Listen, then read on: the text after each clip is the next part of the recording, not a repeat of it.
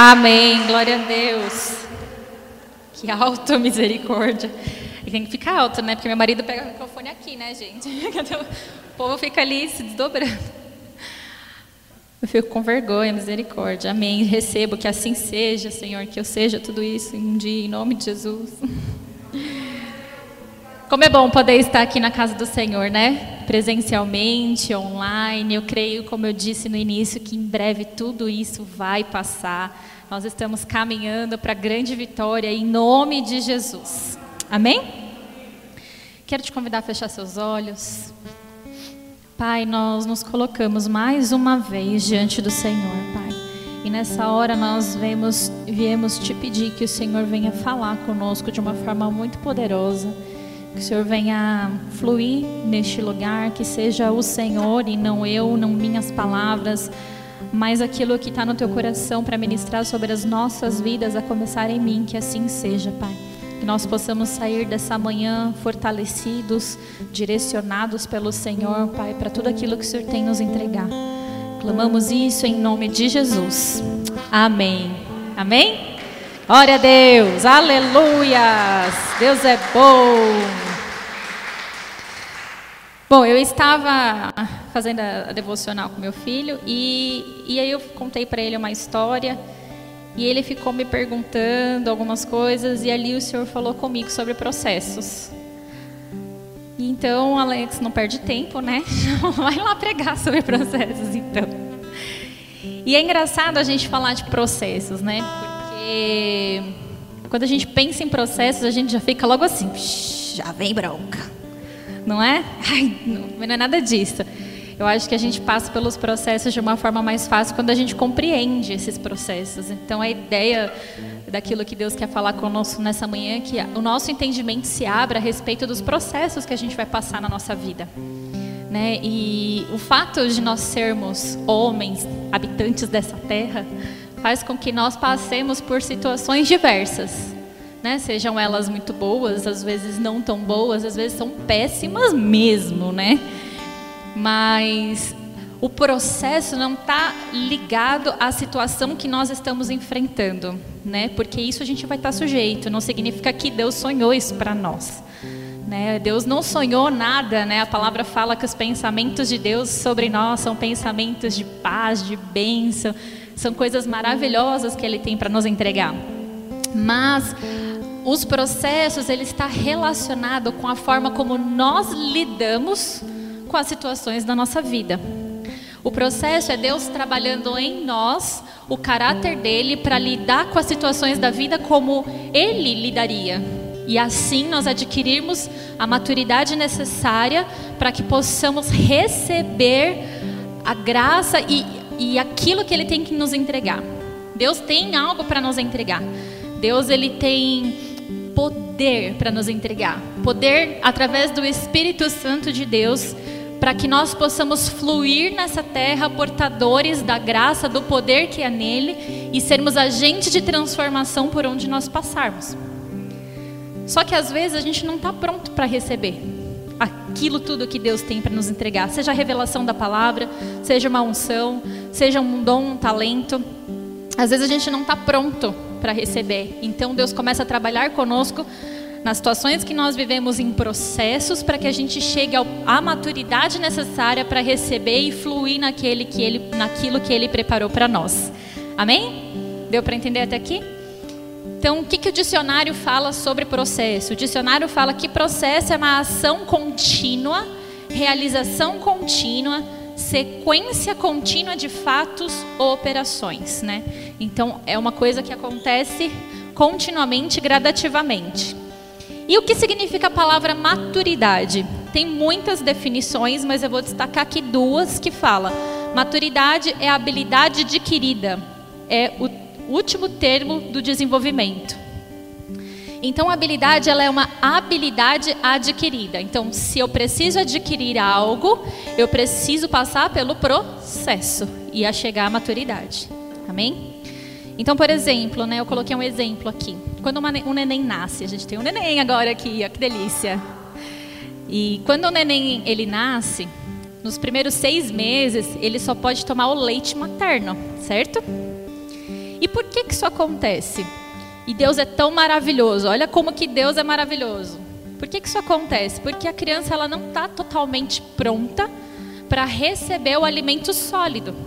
Ela não tem toda a parte dela pronta ainda para que ela possa receber o alimento sólido. E à medida que, que se introduz a alimentação para a criança fora do tempo, isso pode trazer para ela alguns problemas de saúde. Ela vai, não vai ter uma boa digestão, ela não vai conseguir absorver aquilo que ela está recebendo. Então Deus, em sua infinita graça, dá, dá ali à mãe o leite com tudo que ela precisa para ser saudável até o tempo em que ela vai ter ali a habilidade adquirida de receber alimento sólido. Então, a criança, ela, aqui nesse processo, quando a criança nasce, de lidar, ela tem duas coisas. A primeira é proteção. Né? Então, ela não come ali, ela não pode, existe essa restrição para proteger aquela criança, de não ter uma má digestão, de não ter problemas. Então, ela acaba, ela não sabe também lidar com os limites do seu corpo, né? Ela não vai saber lidar com engasgo, por exemplo. Ela não sabe lidar com isso. E a segunda coisa é a confiança. À medida que a criança cresce, desenvolve, ela vai adquirindo confiança nas habilidades que ela tem e ela fica mais confiante em receber o alimento, a desenvolver outras habilidades. Então, entende, o processo na nossa vida, ele serve para nos proteger, para que a gente adquira confiança e chegue ao nível de maturidade a ponto de receber ali um alimento sólido, uma habilidade emocional, habilidade espiritual, maturidade espiritual, emocional e física também. Amém, gente? Tá dando para entender? Tô dando volta ao mundo, né, para falar de. Não vou dar bronca no final, não, tá? então nós estamos sujeitos a tudo isso. E na nossa caminhada, a gente acaba tendo muitas situações que a gente vai aprendendo a lidar. E aí Deus traz para nós os processos para nós podermos nos sermos transformados e lidarmos com as situações como Ele espera. Então eu quero ler com vocês e eu vou dar um exemplo hoje sobre processos com a vida de Davi. Então, 1 Samuel, capítulo 16. Essa é a história favorita do meu filho, que é de Davi com Golias lá, né? E eu fui estudar a história de Davi um pouco mais a fundo para entender os processos que Davi passou. E algumas coisas me chamaram muito a atenção e eu quero compartilhar elas com vocês essa manhã, tá bom? Então nós vamos, eu quero deixar aqui para você, ó, 1 Samuel, capítulo 16 e 17 por favor, leia esses capítulos para que você possa compreender a fundo tudo aquilo que nós vamos falar. Eu não vou ler eles inteiros aqui na nossa ministração de hoje, mas eu vou dar uma resumida do que está acontecendo aqui nessa história, tá? Eu vou ler, vou começar lendo o capítulo 16, que diz assim: O Senhor disse a Samuel: Até quando você terá pena de Saul, se eu o rejeitei como rei de Israel? Encha um chifre de azeite e ponha o e ponha ponha-se a caminho. Vou enviar você a Jessé, o belemita, porque escolhi um dos filhos dele para ser rei.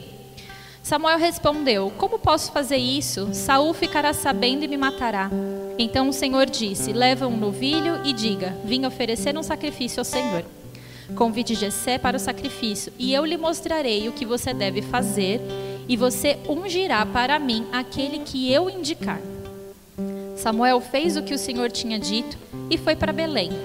Os anciões da cidade saíram ao encontro dele tremendo e perguntaram: É de paz a sua vinda? Samuel respondeu: Sim, é de paz. Vim oferecer sacrifício ao Senhor. Consagrem-se e venham comigo ao sacrifício. Então ele consagrou, ele consagrou Jessé, os então ele consagrou Jessé e os filhos dele e os convidou para o sacrifício. Aconteceu que quando eles chegaram, Samuel viu Eliabe e disse consigo: Certamente está diante do Senhor o seu ungido. Porém o Senhor disse a ele: Não olhe para a sua aparência, nem para a sua altura, porque eu o rejeitei. Porque o Senhor não vê como o ser humano vê o ser humano vê o exterior, porém o Senhor vê o coração. Então Jessé chamou Abinadab e fez passar diante de Samuel, que disse: Nem a este o Senhor escolheu. Então Jessé fez passar Samá, porém Samuel disse: Tampouco a este o Senhor escolheu. Assim Jessé fez passar os seus sete filhos diante de Samuel. Porém, Samuel disse a Jessé: O Senhor não escolheu nenhum destes. E perguntou a Jessé: Esses são todos os seus filhos? Jessé respondeu: Ainda falta um, o mais moço. Ele está apacentando as ovelhas. Então Samuel disse a Jessé: Mande chamá-lo, pois é, não nos sentaremos à mesa sem que ele venha. Então mandou chamá-lo e fez entrar. Davi era ruivo, de belos olhos e boa aparência. E o Senhor disse a Samuel: Levante-se e unja-o, pois é este. Samuel pegou o chifre de azeite e ungiu Davi no meio dos seus irmãos. E daquele dia em diante, o Espírito de Deus se apossou de Davi. Então Samuel se levantou e foi para Ramá. Amém? Vamos ler até aqui. Davi, ele passou por muitos processos na vida dele. O primeiro processo que Davi passou aqui foi o processo da rejeição tudo indica que Davi não era um filho dos favoritos. Todos os outros filhos estavam junto com o pai e aqui os três mais velhos eles foram para a guerra com Saul. Então eles eram homens de guerra, de batalha. Mas o que que Davi era? Pastor de ovelhas, de um pequeno rebanho. Mais para frente a gente vê é, ele mencionando aquelas poucas ovelhas de Davi. Então ele era um pastor de ovelha de um pequeno rebanho. Quando Samuel veio para poder escolher um dos filhos, em nenhum momento ele foi mencionado. E nem o pai falou assim: peraí, que tem mais um. Quem perguntou foi Samuel. São só esses os seus filhos? Não tem mais ninguém? Né? Tem que ter alguém. Deus falou que é um dos seus filhos. Então ele manda chamar. E aí Samuel fala: para tudo, nós não vamos nos assentar à mesa sem que ele venha. Então isso mostra que Davi, ele não era bem-vindo naquele momento, ele não era o favorito, ele não era o predileto. Davi ele estava sofrendo a rejeição dos seus irmãos e do seu pai, ele era jogado de lado. E assim às vezes acontece na nossa vida, né? Às vezes nós não somos o favorito, somos deixados de lado, muitas vezes sofremos rejeição dentro de casa, preferência entre irmãos, é, ou então a gente sofre rejeição de um pai que nunca nos quis se aproximar ou conhecer, ou a gente sofre rejeição nas palavras que nos são ditas. Ou nós sofremos rejeição, às vezes, entre os nossos amigos, na escola, no trabalho, no meio em que nós vivemos. Ou então a gente é discriminado porque o cabelo é enrolado, porque o cabelo é liso, porque eu sou mais gordinha, porque eu sou magra, porque eu faço fanho, enfim. Né? Quantas, quantos rótulos nos são dados diariamente, quantas coisas nos são impostas sobre nós. Então, essa foi a primeira situação que Davi teve que lidar. E ali ele precisou passar pelo processo o processo de saber lidar com a rejeição. Só que quando nós sabemos passar pelo processo, Deus nos honra e nos leva a outros lugares, amém? Então Davi, ele lidou com essa situação de rejeição. E, e não tem nenhum lugar na Bíblia, eu li bastante aqui pesquisando, que mostre uma reação de Davi contra o seu pai, ou mostre uma reação de Davi contra os seus irmãos. Muito pelo contrário, em determinado momento aqui no livro de Samuel, Davi está fugindo do rei Saul que queria matá-lo. E ali ele encontra um lugar para se refugiar e o que, que ele faz? Traz os seus irmãos, o seu pai e a sua mãe para morar com ele. Então ele poderia na posição dele, né? Agora sou rei, né? Também vou dar o troco em todo mundo que falou mal de mim, que não né? se vira aí. Não, não. Ele não fez isso. Ele soube lidar com aquilo. Isso mostra que ele estendeu perdão. Isso mostra que ele teve uma atitude de não se virar, mas saber lidar com aquela situação de rejeição. O fato dele ter lidado com isso fez com que ele passasse pelos processos. Só que Deus, ele não escolheu isso para Davi, assim como ele não escolhe situações ruins para nós, mas ele ele gera vida em meio à situação de morte. Amém? Davi era pastor de ovelha ser pastor de ovelha é uma função muito árdua, porque você precisa levar as ovelhas para andar na colina, para faz, fazer longas caminhadas, para ter pastagem para se alimentar.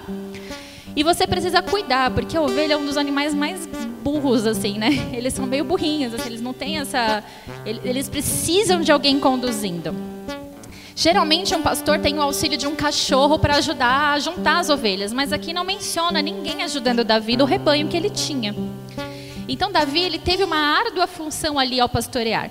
O, o, a função de ser pastor faz com que o pastor cuide das ovelhas e não permita que nenhum animal selvagem ataque, porque a ovelha ela é uma presa fácil. Então isso fez com que Davi enfrentasse, como ele menciona, urso, leão, e ele fosse para cima para poder brigar com esses animais selvagens, espantar eles para que nenhum pegasse a sua ovelha. Então, o fato de Davi lidar com isso, Deus preparou Davi para algo que estava por vir. Então, ser pastor transformou Davi em um homem corajoso. Ser pastor transformou Davi em um homem forte, ousado. Ser pastor transformou Davi em alguém que sabia olhar e identificar detalhes e ser humano e pessoas, porque cuidar de ovelhas exige de você atenção, exige de você um olhar diferenciado. Então, ser pastor fez com que Davi entendesse o que é Deus cuidando de nós. Então, ele escreve Salmo 23. E em Salmo 23 ele fala: O Senhor é o meu pastor, nada me faltará, porque ele, como pastor, não deixava nada faltar para suas ovelhas. O Senhor me faz andar em pastos verdejantes, guia-me pelas veredas da justiça, por amor ao seu nome. Ainda que eu ande no vale da sombra e da morte, não temerei mal algum, porque tu estás comigo, a tua vara. O que é a vara? Vara era o que era usado para espantar os animais selvagens. E o teu cajado me consola. A tua vara me defende. E o teu cajado me consola, porque o cajado era para pegar a perna das ovelhas e trazer a ovelha para perto, para trazer para junto. Então aqui cajado não é dar cajadada na cabeça de ninguém não. cajado é para trazer para junto, é para rebanhar e fez com que ele escrevesse esse salmo maravilhoso, porque ser pastor proporcionou para ele uma compreensão real do que era o amor e o cuidado de Deus. Então talvez você esteja passando por esse momento de rejeição, ou já passou, ou teve que lidar com isso. Mas é nesse momento que a gente clama ao Senhor e fala, nos ajude a passar pelo processo. E qual que é o processo aqui? Talvez o processo seja você liberar perdão para um familiar, para um pai, para uma mãe, para um irmão, para um parente, para um amigo. Talvez o processo seja você ter que se desprender da sua mágoa e do que ficou para trás, para você poder seguir em frente. Então, talvez o processo aqui seja a gente tomar essa decisão, que não é nem um pouco fácil, de se desprender, de perdoar, para então poder avançar. Então estamos sujeitos a essa situação. Mas como que Jesus lidaria com isso? Ele daria outra face? Ou ele amaldiçoaria? Ele perdoaria? Ou ele declararia palavras de morte? E às vezes a gente está passando pelo processo e Deus está nos ensinando e está nos pedindo: perdoa, libera palavras de vida, ora por aqueles que te perseguem. Veja, ore por aqueles que te perseguem, a palavra fala. Porque eu colocarei sobre a sua cabeça brasas vivas. Não é sobre o outro. Liberar perdão diz respeito a nós, não ao próximo. Liberar perdão é, é sobre mim, não é sobre a pessoa. Ela não merece, mas eu mereço ser livre dessa dor. Eu mereço ser livre desse sentimento. Eu mereço ser livre de tudo que isso me causou e me prendeu. Quem cuida do outro é Deus. Então Davi passou por esse processo e ele foi a fundo e ele viveu uma experiência de relacionamento com Deus que o fez compreender o amor e o cuidado de Deus. Talvez seja isso que falte para que nós possamos viver esse relacionamento, essa profundidade de relacionamento com Deus, de entender o amor, o cuidado, o cajado, a vara que consola, de entender que Ele nos ama e Ele estará lá para nos proteger e nos guardar. Entender que eu não preciso me segurar uma dor como lembrete para que eu nunca mais caia naquela situação, porque Ele é o meu pastor e Ele sempre vai me guardar, Ele sempre vai usar a vara para afastar aqueles que podem me devorar, que, que, que podem causar mal sobre mim. quando eu ajo de acordo com que a palavra estabelece, eu sou protegido e guardado por Deus. Agora, se eu decido agir na força do meu braço, amaldiçoar, falar mal, não perdoar, guardar isso, eu tiro literalmente a ação de Deus sobre mim e abro porta para que o inimigo trabalhe sobre a minha vida, para que o diabo tenha legalidade para atuar em mim. E aí a minha vida vai ser uma vida de morte.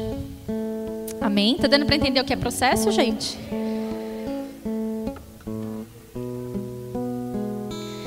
Ser pastor também proporcionou para Davi um momento de tocar harpa. Talvez se ele fosse como seus irmãos sendo preparados para a guerra, ele não tivesse o privilégio de dedilhar uma harpa. E ali ele pôde escrever tantas canções e adorar tanto a Deus. Em determinado momento, Deus usou o talento dele, dado anteriormente, para que ele fosse instrumento dele.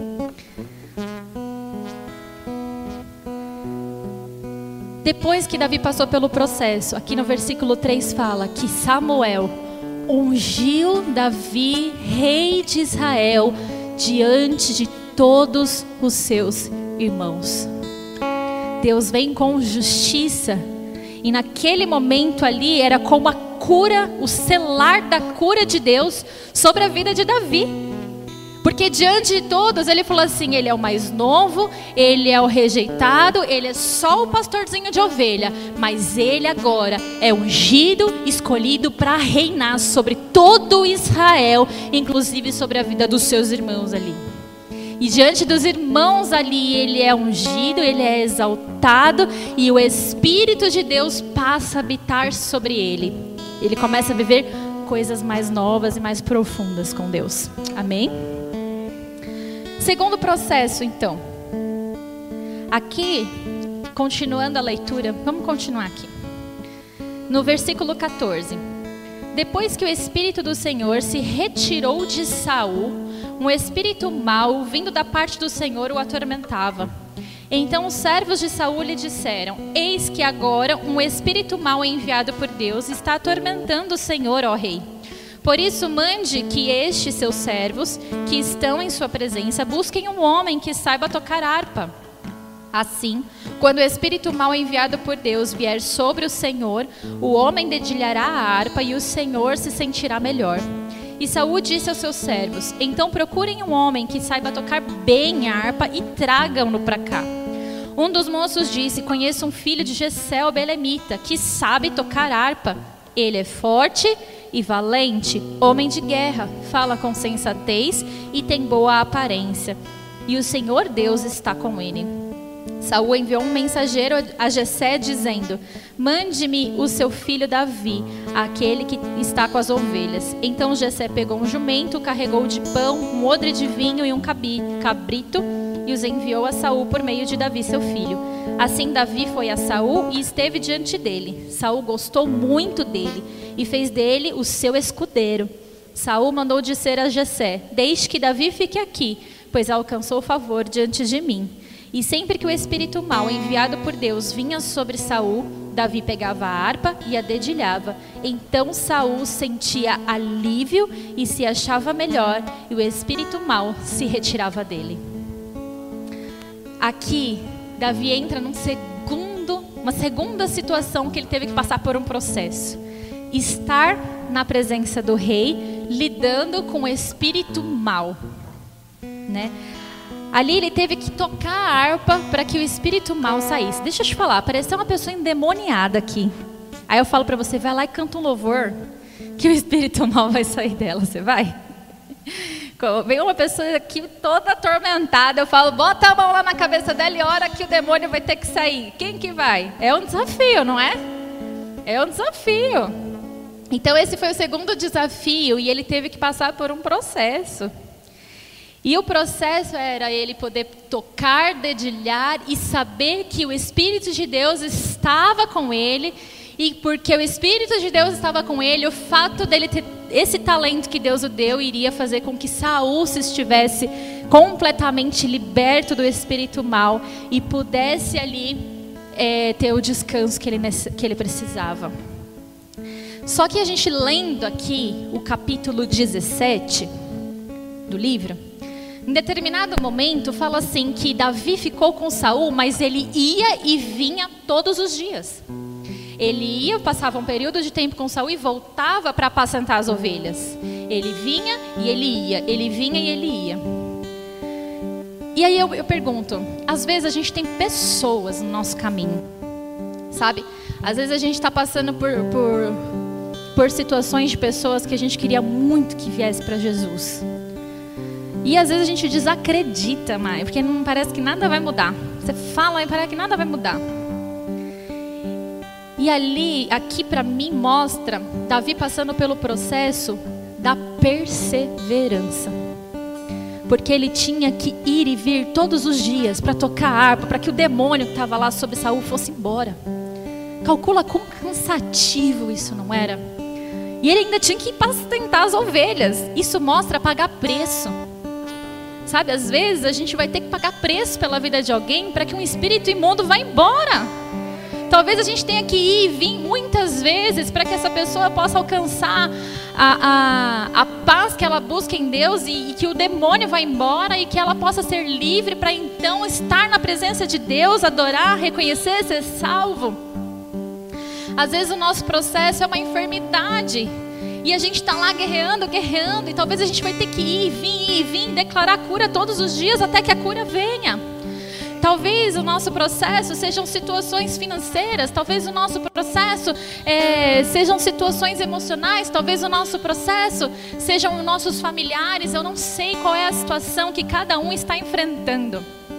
Mas nessa manhã nós precisamos entender que a nossa conquista exige de nós pagar o preço. A nossa conquista exige de nós ir e vir muitas vezes, mas a vitória virá. Porque quando nós sabemos passar pelo processo, o Espírito de Deus habita em nós. E quando nós deixamos o Espírito de Deus que habita em nós fluir através da nossa vida, isso alcança as pessoas. Ele alcança o fim pelo qual ali nós oramos e declaramos. A cura virá, a prosperidade virá, a porta se abrirá, o perdão virá, a salvação virá. Virá, desde que a gente entenda que diante das situações eu preciso saber em Deus como lidar com o processo e eu preciso pagar o preço. Então aqui Davi foi ensinado a ser perseverante. O terceiro processo de Davi, ele foi testado na sua identidade. Então aqui Davi vai para a batalha, ele ia e vinha. E o povo já estava ali formado para a batalha contra os filisteus. E o gigante Golias vinha no meio do vale, ele começava a gritar: Quem é que vai me enfrentar? E o exército de Israel ficava morrendo de medo, apavorado. Só que aqui para mim caiu uma ficha gigantesca na minha cabeça. Por quê? Eu sempre entendi a história assim: ó, o gigante apareceu, Davi estava lá, falou: Eu vou lutar, e pronto, lutou, venceu Golias. Só que não. Golias ficou por 40 dias afrontando o povo de Israel. Em nenhum momento desses 40 dias, Davi sabia do que estava acontecendo e apareceu lá. O que me leva a pensar que Deus estava preparando Davi durante esses 40 dias para um grande desafio que ele iria enfrentar. E durante esses 40 dias ele estava indo e vindo para expulsar o demônio de Saul. Se eu vou enfrentar um gigante, eu tenho que ter perseverança. Se eu vou enfrentar um gigante, eu tenho que reconhecer o poder de Deus sobre a minha vida. Se eu vou enfrentar o gigante, eu tenho que estar preparado. E isso para mim foi, uau, eu não sabia que eles ficaram lá amedrontados por 40 dias. E durante esses 40 dias ele afrontava até que em determinado momento Jessé fala: "Vai lá no campo, leva comida para os teus irmãos". Ele chega no campo de batalha e ali ele deixa o alimento e vai se inteirar do que está acontecendo ali na guerra. E aí, versículo 28 do capítulo 17 diz assim: é, Eliabe, o irmão mais velho, ouviu Davi falando com aqueles homens e ficou irado com Davi e disse: Por que você veio para cá? E com quem você deixou aquelas poucas ovelhas no deserto? Sei que você é presunçoso e mau. Você veio aqui só para ver a batalha. Davi respondeu: O que foi que eu te fiz agora? Apenas fiz uma pergunta. O que, que mostra aqui que Davi ele passou por um terceiro processo, que foi ser afrontado na sua identidade. Porque o irmão questiona ele pela primeira vez e fala: Quem é você? Vai lá cuidar das suas ovelhinhas lá no deserto, aquelas poucas pobres ovelhas. Você é presunçoso, você é mau. Você acha que você é o quê para vir aqui querer saber, falar alguma coisa dessa guerra? Você não é guerreiro, você não é nada. Então Davi ele é afrontado na nossa identidade. Se você ainda não foi, se prepare, porque você ainda vai ser afrontado na sua identidade. E isso acontece com muita frequência. Quantas vezes não foi enfiado o dedo na sua ou na minha cara dizendo: "Quem é você para falar isso? Olha o teu passado. Você era um alcoólatra? Você era um mentiroso? Você era um prostituto? Você era uma prostituta? Você era aquela pessoa que andava pelas ruas? Você era maluco, maluca? Você era tanta coisa que podem falar? As pessoas é, são muito usadas pelo maligno às vezes para poder trazer à existência palavras de coisas que às vezes a gente até viveu para nos acusar e nos afrontar na nossa identidade. Quem é você? Você é um bastardo. Você não serve para nada. Nada do que você faz é bom. E a palavra fala que aquilo que pensamos em nosso coração, assim nós somos. Então o diabo usa dessas coisas para nos paralisar, para destruir a nossa identidade, para que nós não venhamos a avançar, para que a gente fique parado no tempo, numa condição de autocomiseração que é pecado e fique ali paralisado, reclamando, murmurando e tendo dó de si mesmo. Quando Deus nos dá uma vida de vitória, quando nós não temos pais, Ele fala: Eu sou bom pai, eu te adoto. Se eu não estou feliz, Ele fala: Troca tuas vestes de tristezas por óleo de alegria. Se eu tenho uma enfermidade, Ele fala: Eu sou o Deus da cura sobre a tua vida. Se eu não tenho salvação, Ele fala: Eu já morri na cruz para que você fosse salvo. Ele nos dá tudo tudo para que nós possamos saber que nós somos amados, que nós somos escolhidos, que nós somos um povo separado. Ele entregou tudo para nós e às vezes a gente insiste em acreditar nas mentiras do diabo sobre a nossa vida.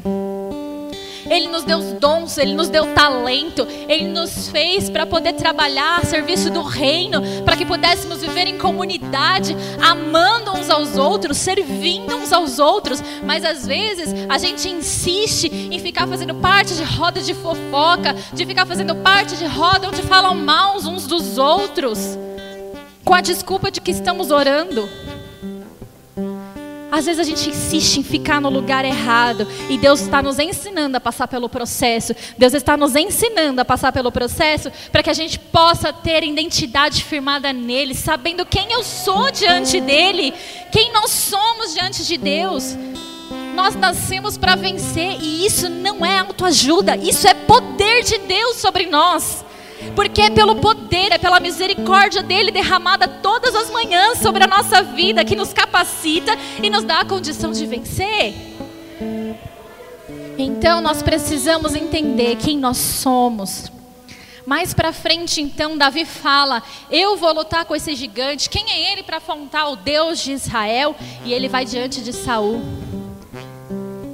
Só que aí quando ele chega diante de Saul, mais uma vez Saul fala para ele: "Mas você sabe lutar? Quem é você?" Não, peraí que então eu vou te dar uma armadura. Peraí então. Veja, é, Deus gera vida em, em situação de morte.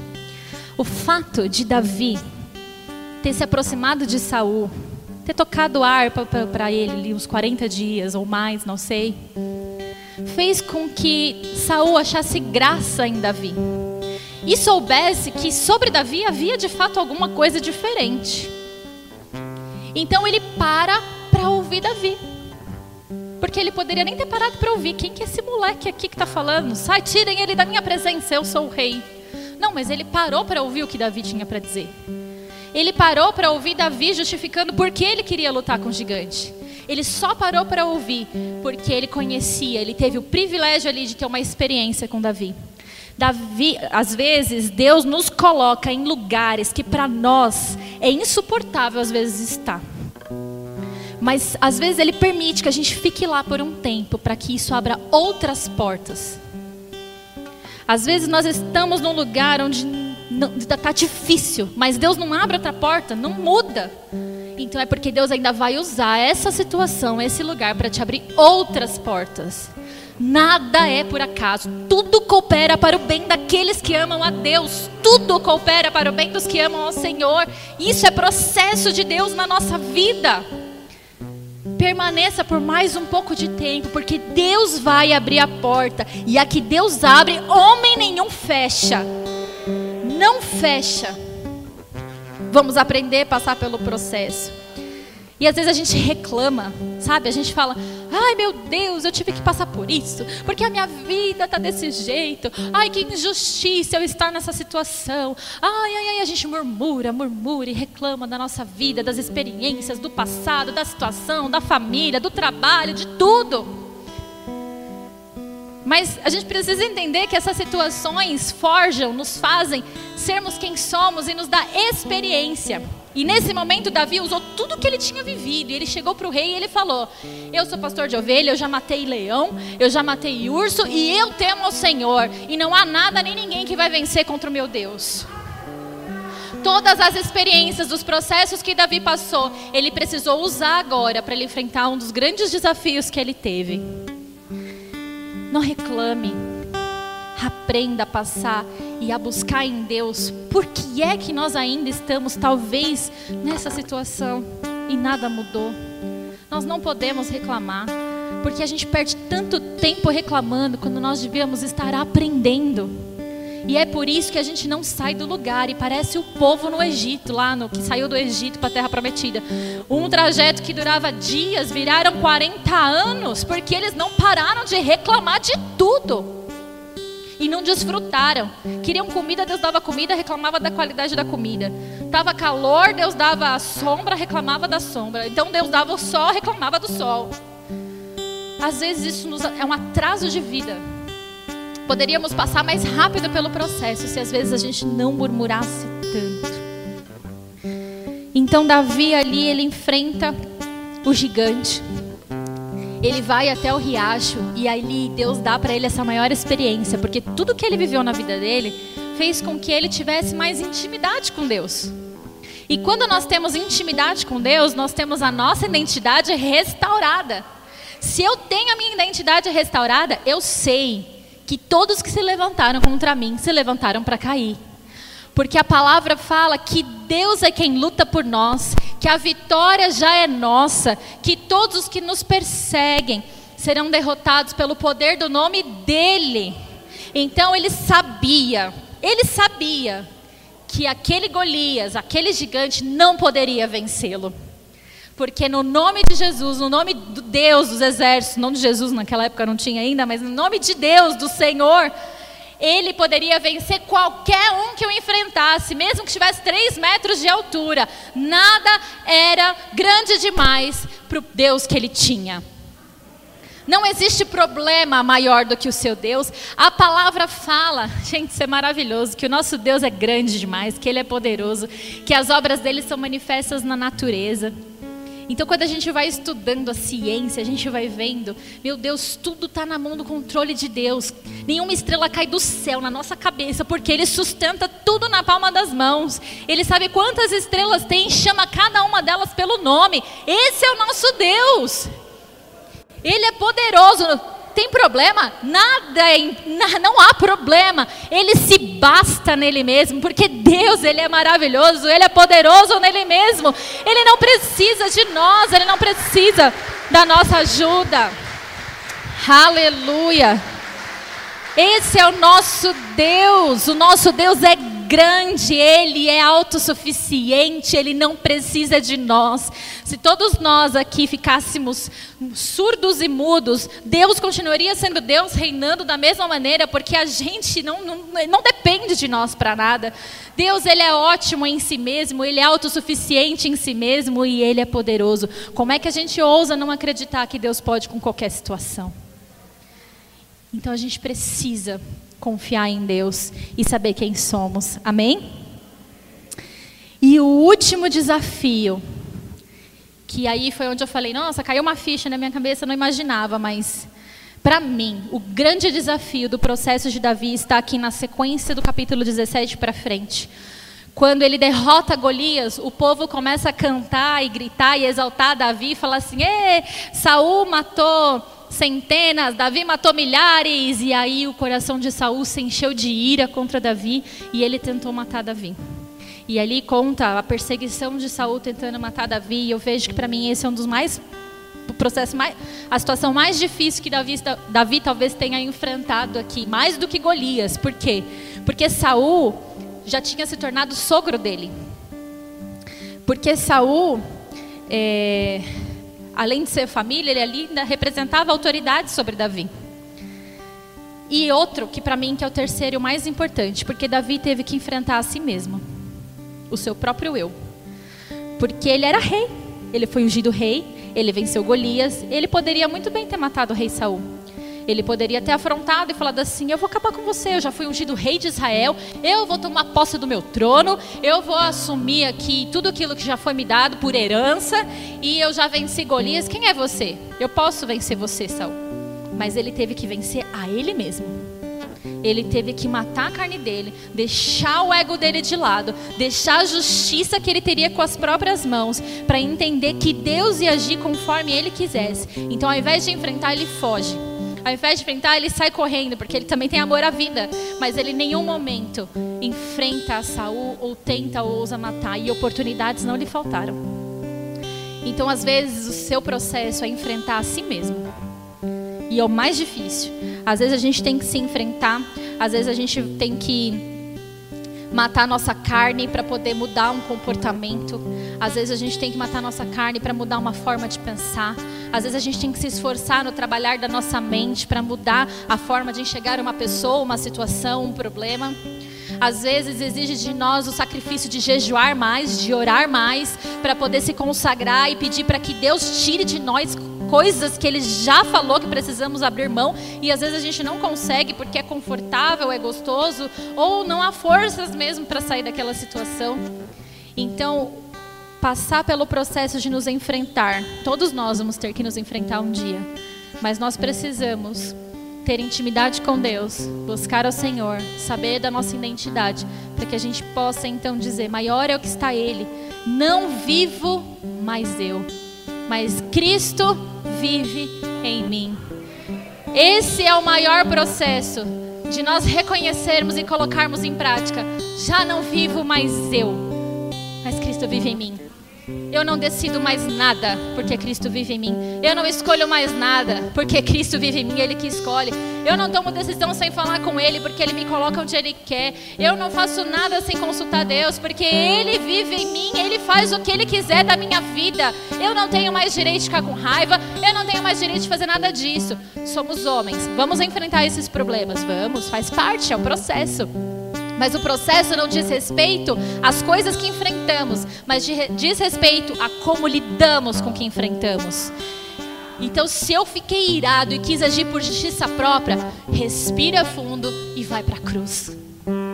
Se eu fiquei irado e eu queria que as coisas fossem do meu jeito e não foi, respira fundo e vai para a cruz. Ir para a cruz é clamar a Jesus e falar: me ajuda, porque eu não vou conseguir, não. Mas em nome de Jesus, eu mato a minha carne agora, porque não vivo mais eu, mas Cristo vive em mim. Amém? Vamos ficar de pé. Eu avancei um pouquinho no tempo, não imaginava que fosse passar tanto. Me perdoem. É... Essa semana, alguém, não sei se foi a Fê, alguém compartilhou um vídeo sobre o trigo, né? A... Quem foi? Foi você, Fê? Foi Fábio? Ah, foi você? Ah, meu, foi meu marido, gente. Alguém compartilhou, foi meu marido, eu nem sabia. E eu assisti dias depois, não consegui acompanhar. E aí mostrava o joio e o trigo. E eles são iguaizinhos, né? E aí a parábola em Mateus fala do joio e do trigo, que eles nascem juntos e depois o joio ele é queimado porque ele não dá fruto e o trigo dá a semente, dá o fruto. E o que mais me chamou a atenção naquele vídeo não foi nem a semelhança deles. Foi como é que você sabe o que tem semente e o que não tem. Porque você tem que, ó, amassar. Você amassa, esfrega para a semente sair. O processo de Deus na nossa vida é isso. Às vezes a gente vai se sentir, ó, amassado, espremido. Vamos ter que mudar, mas o fruto vai vir. Amém? E o primeiro fruto que vem somos nós. Quando eu começo a me sentir diferente e agir diferente diante das circunstâncias, é porque o fruto já começou a produzir. Amém? E a palavra fala que na mesma parábola Jesus fala sobre o joio e o trigo e ele fala que o reino de Deus é comparado a uma mulher que tira três porções de farinha e coloca fermento nela até que cresça. Ou então ao grão de mostarda que é o menor de todos, mas quando plantado cresce uma árvore tão grande que os passarinhos fazem ninhos nela. E isso fala para nós que não importa se eu sou do tamanho de um grão de mostarda, não importa se, não importa, eu não importo. Quem dá o crescimento é Deus. Quem vai nos levar para a maturidade é Ele. Cabe a nós se esforçar a aceitar e escolher passar pelo processo como Ele espera que nós passamos. Amém? Feche seus olhos. Senhor, nós queremos, Pai, entregar as nossas vidas nessa manhã diante do Senhor. Que o Senhor venha nos trazer, Pai, a revelação de coisas, áreas que precisamos de transformação. Oh Deus, situações que às vezes a gente ainda não conseguiu passar por elas, mas que o Senhor nos ensine nessa manhã como passar, a entregar, a lidar, a enfrentar. Oh Deus, que nessa manhã a nossa identidade seja restaurada, que possamos compreender quem somos no Senhor e o seu amor sobre nós.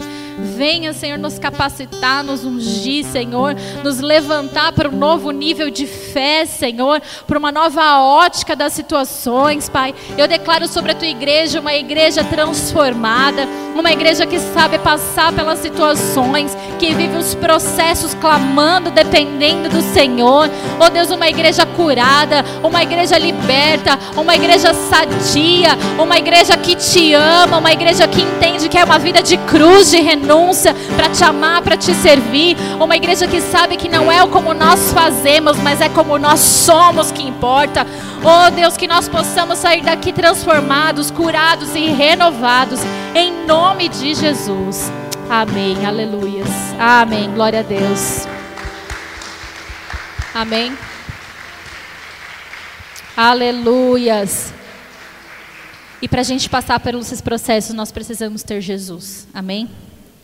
Então, se você está aqui no salão, se você está na sua casa, no campus online, eu quero te convidar a passar pelo processo, mas não sozinho. Reconhecendo que Jesus morreu na cruz porque Ele nos amou primeiro. Reconhecendo que Jesus morreu na cruz para que nós pudéssemos ter vida e uma nova chance de recomeçar. Tudo isso é possível quando nós temos Jesus. Então eu quero te convidar a fazer essa oração e reconhecer que Jesus é o seu único e suficiente Salvador e que Ele pode mudar a tua história como Ele tem mudado a minha, em nome de Jesus. Se alguém no salão, você pode levantar a sua mão. Se você está em casa, escreve no chat: Eu quero reconhecer Jesus, eu quero Jesus. Eu vou orar com você. Pai, nós clamamos ao Senhor agora por cada vida que decidiu, Pai, se entregar ao Senhor. Ore comigo assim, Senhor eu declaro que a minha vida é tua. Eu reconheço nessa manhã que o Senhor é o meu único e suficiente Salvador. Eu entrego a minha vida a Ti. E eu declaro que Jesus Cristo de Nazaré morreu naquela cruz por amor a mim. E em troca, eu entrego a minha vida a Ele. Em nome de Jesus. Amém. Glória a Deus. Deixe o seu nome aqui no chat. Nós vamos te enviar um formulário para que você possa preencher e nós queremos te ajudar. Amém? Amém, igreja? Deus te abençoe. Pode se sentar.